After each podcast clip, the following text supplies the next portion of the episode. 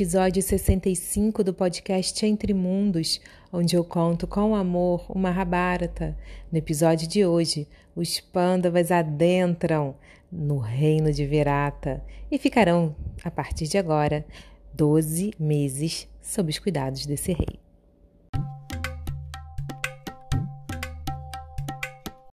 Assim que Yudhishthira chegou no reino de Virata, ele começou a viver ali alegremente, sem que ninguém o reconhecesse. No dia seguinte, foi a vez de Bima entrar na cidade. Ele desceu a rua principal em direção ao palácio do rei, parecendo um poderoso senhor dos elefantes. Em suas mãos, ele carregava uma concha e uma colher de pau. Ele estava vestido como cozinheiro e foi diante do rei, iluminando a corte real com sua refulgência corpórea. O rei Virata olhou para ele deslumbrado e perguntou para os seus conselheiros: Quem é este jovem homem, tão belo e com ombros como um leão? Muito embora esse homem seja novo aqui, eu sinto como se eu já o conhecesse há muito tempo.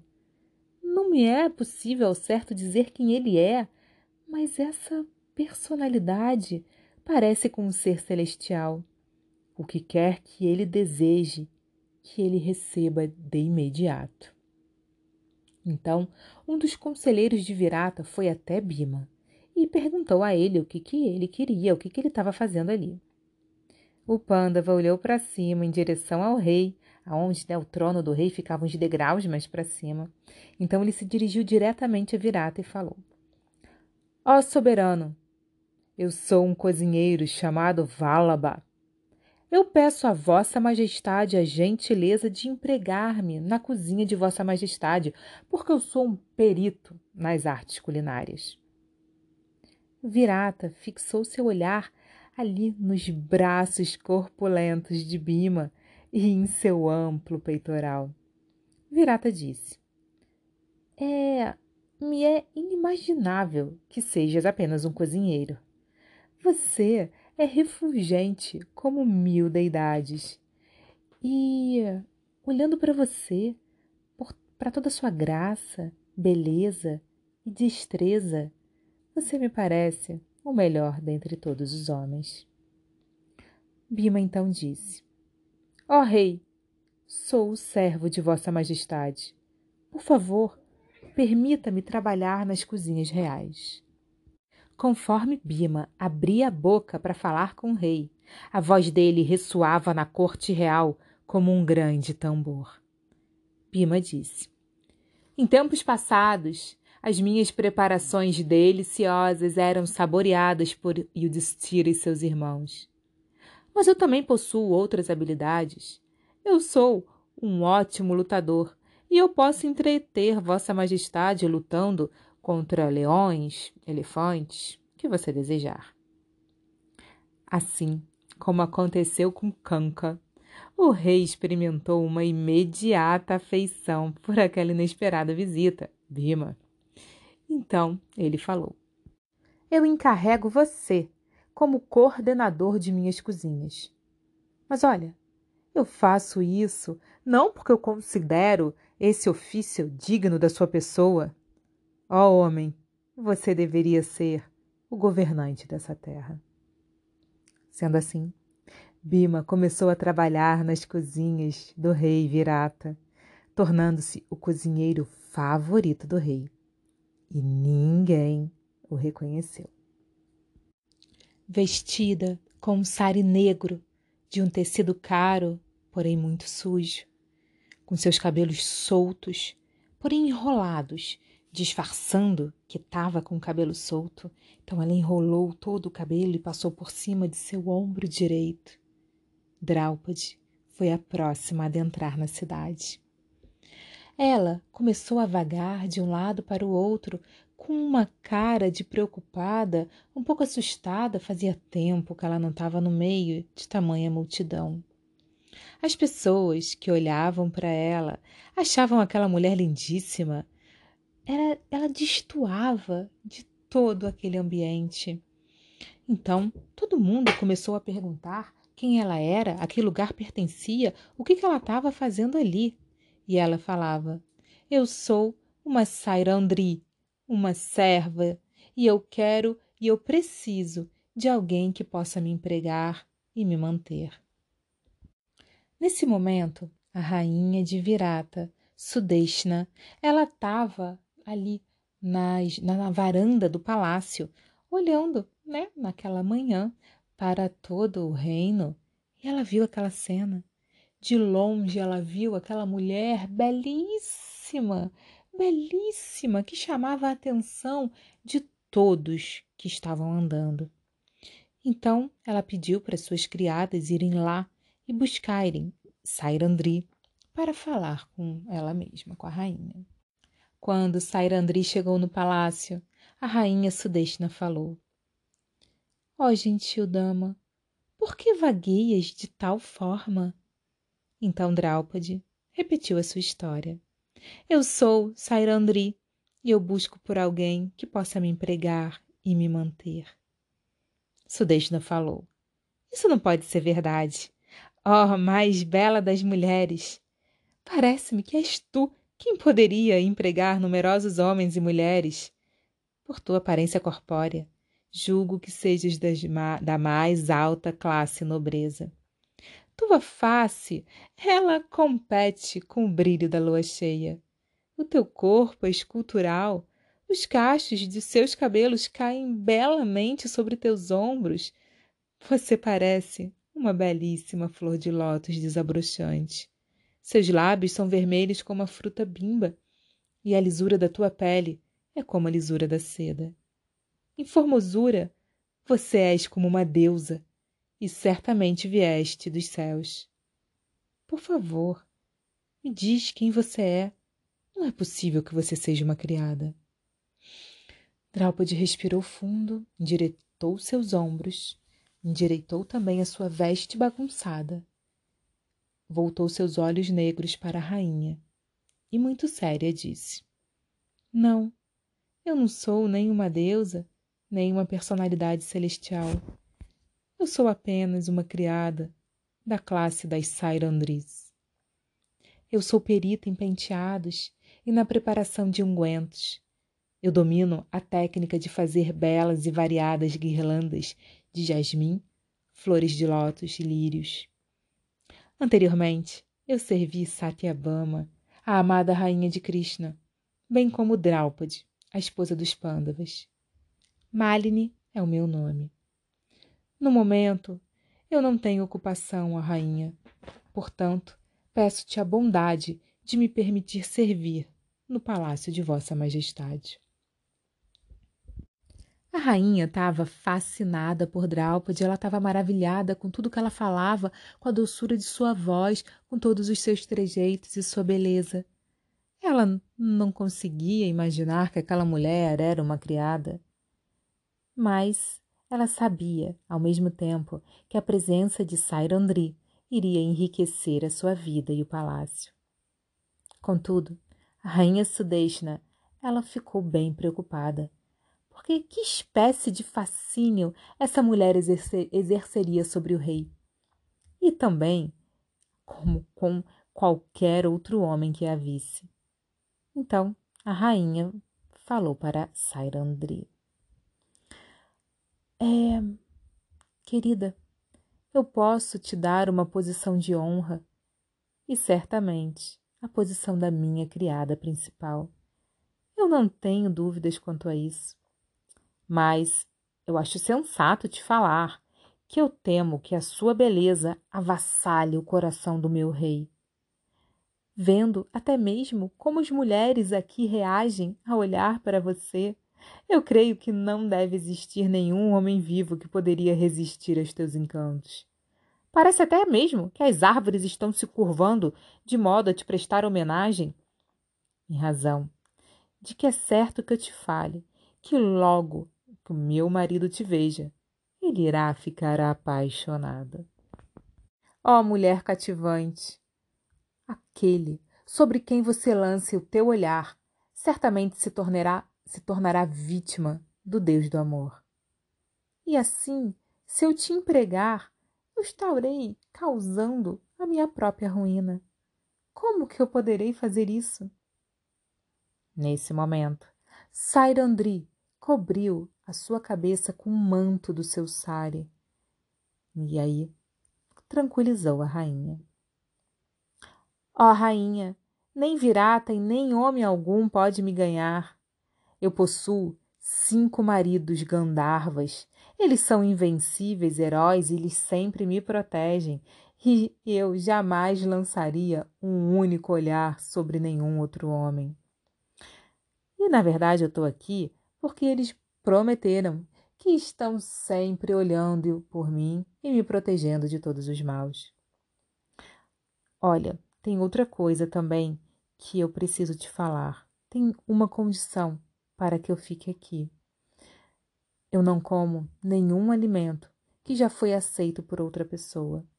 E também eu não atendo nenhuma ordem, nenhuma solicitação de lavar os pés de alguém.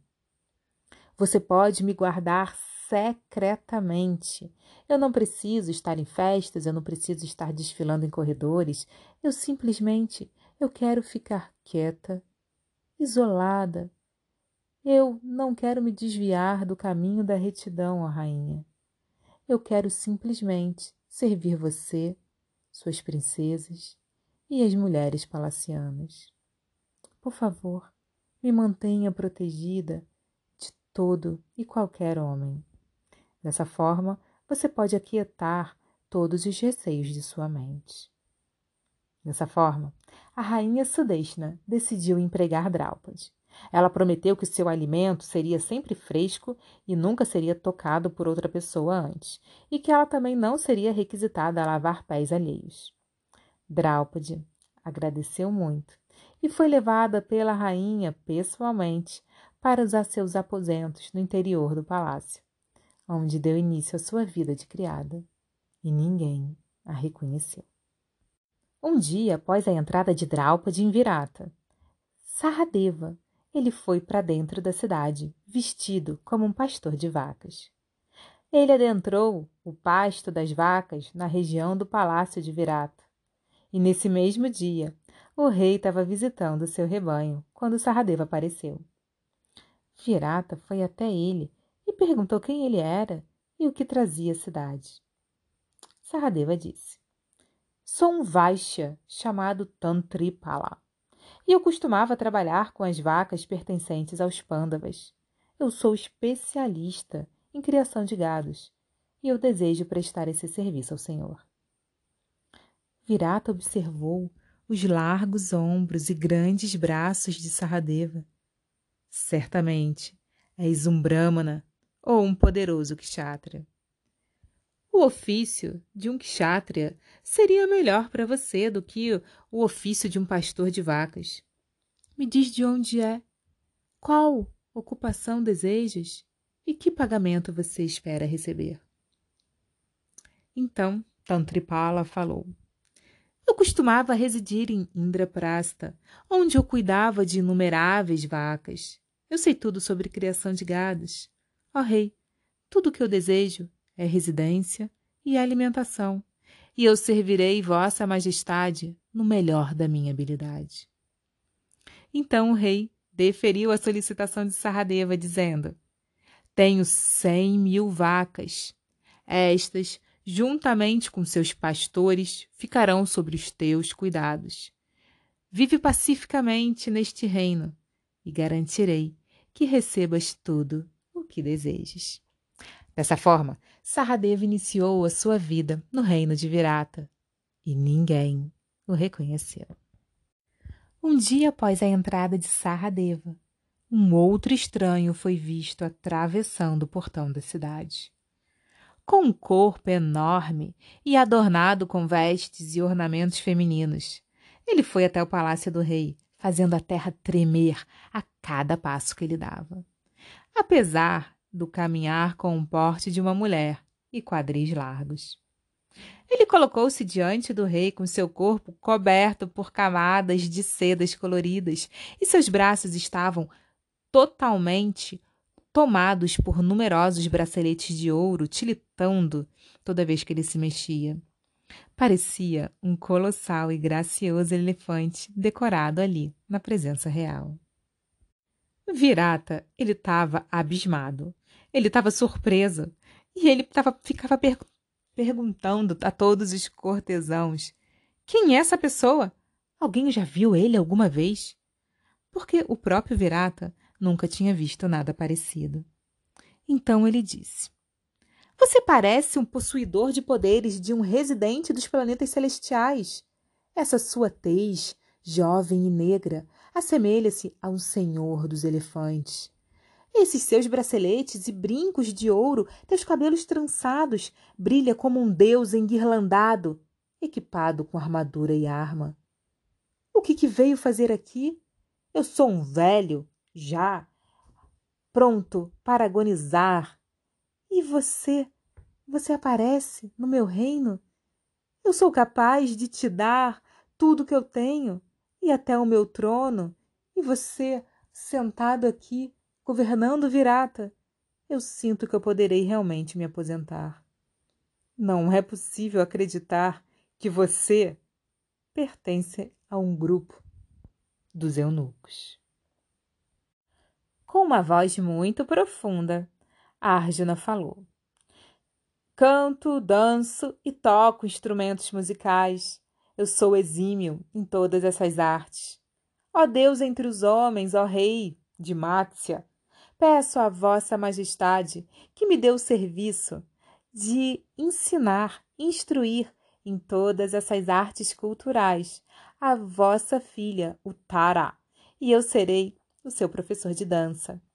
Por favor, eu peço para Vossa Majestade que não me pergunte nunca como eu obtive esse corpo, visto que semelhante indagação ah, só ia ampliar a minha dor. Ó oh, rei, eu me apresento a ti. Eu sou Brihanala. Virata olhava perplexo para Brihanala. Ele conseguiria, como ele mesmo disse, entregar tudo o que ele tinha para aquela pessoa que visivelmente era um homem poderosíssimo que já tinha reinado os céus e estava ali na frente dele, vestido como um eunuco. Saiba que logo após testarem a tua pessoa, eu te nomearei o instrutor de minha filha. No entanto, eu acho importante ressaltar que você merece reinar toda a terra e não apenas ser um professor de dança de uma princesa. Então o rei ordenou que algumas mulheres examinassem Brihanala para terem certeza que ela era um eunuco, né? Que ela não teria órgãos genitais. E dessa forma, Arjuna realmente passou no teste. A maldição de Utar, a maldição de Urvasi já tinha dado início. E ele adentrou no reino de Virata, ensinando todas as artes culturais ao Tara e algumas outras jovens da corte viveu ali alegremente e ele não foi reconhecido. No dia seguinte da entrada de Brihanala no reino de Virata, restava apenas Nakula. E ele apareceu. Os cidadãos viram ele caminhando pelas ruas como o sol surgindo de trás das nuvens. Ele foi até os estábulos reais e começou a examinar os cavalos. Foi quando o rei viu ele ali, fulgurante como uma pessoa, como uma personalidade celestial. E ele foi mandado, né, a pedido do rei, ir até a corte palaciana. Nakula, então, ao chegar lá, se apresentou. Ó oh, rei, todas as glórias a vossa majestade. Eu sou um cavalariço conhecido como Grantica. Eu era anteriormente empregado de Yudhishthira eu sou versado em todas as artes da criação de cavalos. Eu conheço o temperamento dos cavalos e eu consigo dominar eles completamente. Sob meus cuidados, é muito raro um animal adoecer, e nem mesmo as, é, as éguas elas se tornam fracas. Eu peço a vossa majestade que me empregue nesta, neste, neste afazer. Ó rei, eu prometo a você que eu te servirei oferecendo o melhor de mim. Virata olhou para aquele homem, alto e poderoso diante dele.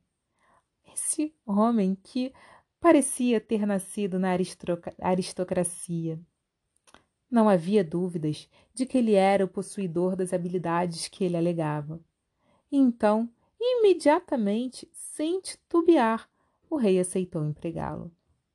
O rei Virata disse: Você se encarregará dos meus estábulos e de todos que trabalham neles, incluindo meus quadrigários. A mim, você parece ser um rei, e só de te olhar é tão prazeroso quanto certamente era Yudhishthira. Dessa forma, Nakula passou a viver em Virata e ele não foi reconhecido.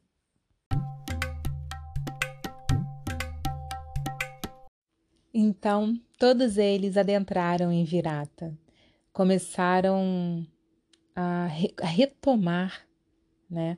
Na verdade, foi um primeiro passo assim para eles retomarem a vida na corte. Imagina há 12 anos que eles não estavam dentro de um palácio, que eles não habitavam ali é, um, uma vida, um cotidiano entre reis, rainhas, com todos os seus protocolos. Eles já estavam é, há tanto tempo imersos né, na vida de eremitas, de peregrinos, que eles tiveram que realmente se preparar, né? Teve ali uma preparação de alguns dias para eles começarem, para eles retomarem, darem o primeiro passo ali para resgatarem a vida deles. Dia e toda aquela energia de reis e de rainha. Interessante que eles já não tinham mais nada, né? Mesmo eles ali resgatando o ambiente, né? É, entrando ali com um mínimo de conforto, né?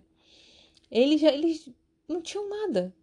Eles não tinham nem eles mesmos, um com o outro, não podiam se falar, não podiam se olhar, não podiam compartilhar o dia a dia.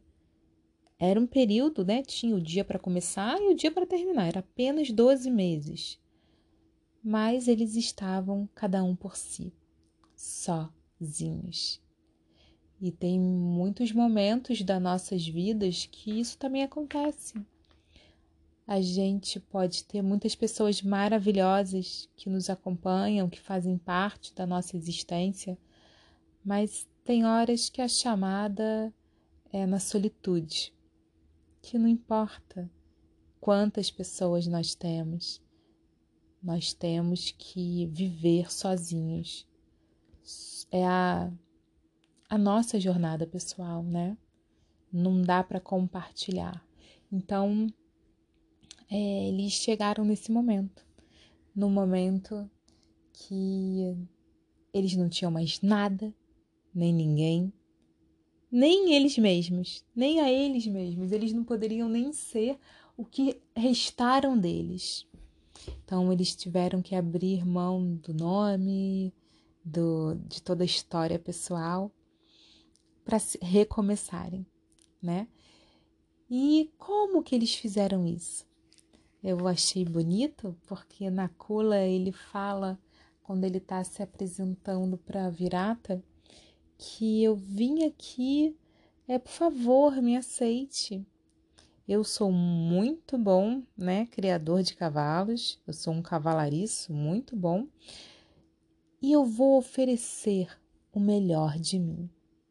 Então eles chegaram ali, mesmo não tendo nada, mas dispostos a oferecer o melhor deles. Tanto que o reino todo ficou apaixonado por eles porque eles eram pessoas incríveis, fazendo o que fosse, né? Qualquer coisa que propunha, eles aceitavam e abraçavam, eles tinham essa capacidade de se reinventar e ofereciam o melhor de si. Eles não estavam tentando ali pegar o melhor do reino de Virata para eles. Tanto que também teve uma passagem aqui que Virata perguntou a Saradeva: "Qual é, o que, que você quer de pagamento?" Saradeva falou nada. Eu quero cama, um abrigo e a oportunidade de te servir. Quero mais nada, não precisa me pagar, né? Em tesouros, em ouros. O rei pagou, né? Na verdade, Virata ele ficou tão satisfeito com a presença dos pândavas ali que ele encheu todos eles de tesouros, de riquezas, né? É, como uma forma de gratidão. Mas não era isso que eles queriam fazer. Eles queriam realmente oferecer o melhor deles nesse tempo que eles estavam passando ali. Porque os pândavas tinham consciência ali da grandeza do momento. Eles estavam ali no reino de Virata sabendo que era o, o tudo ou nada. Era a última grande cartada e jogada de Duryodhana.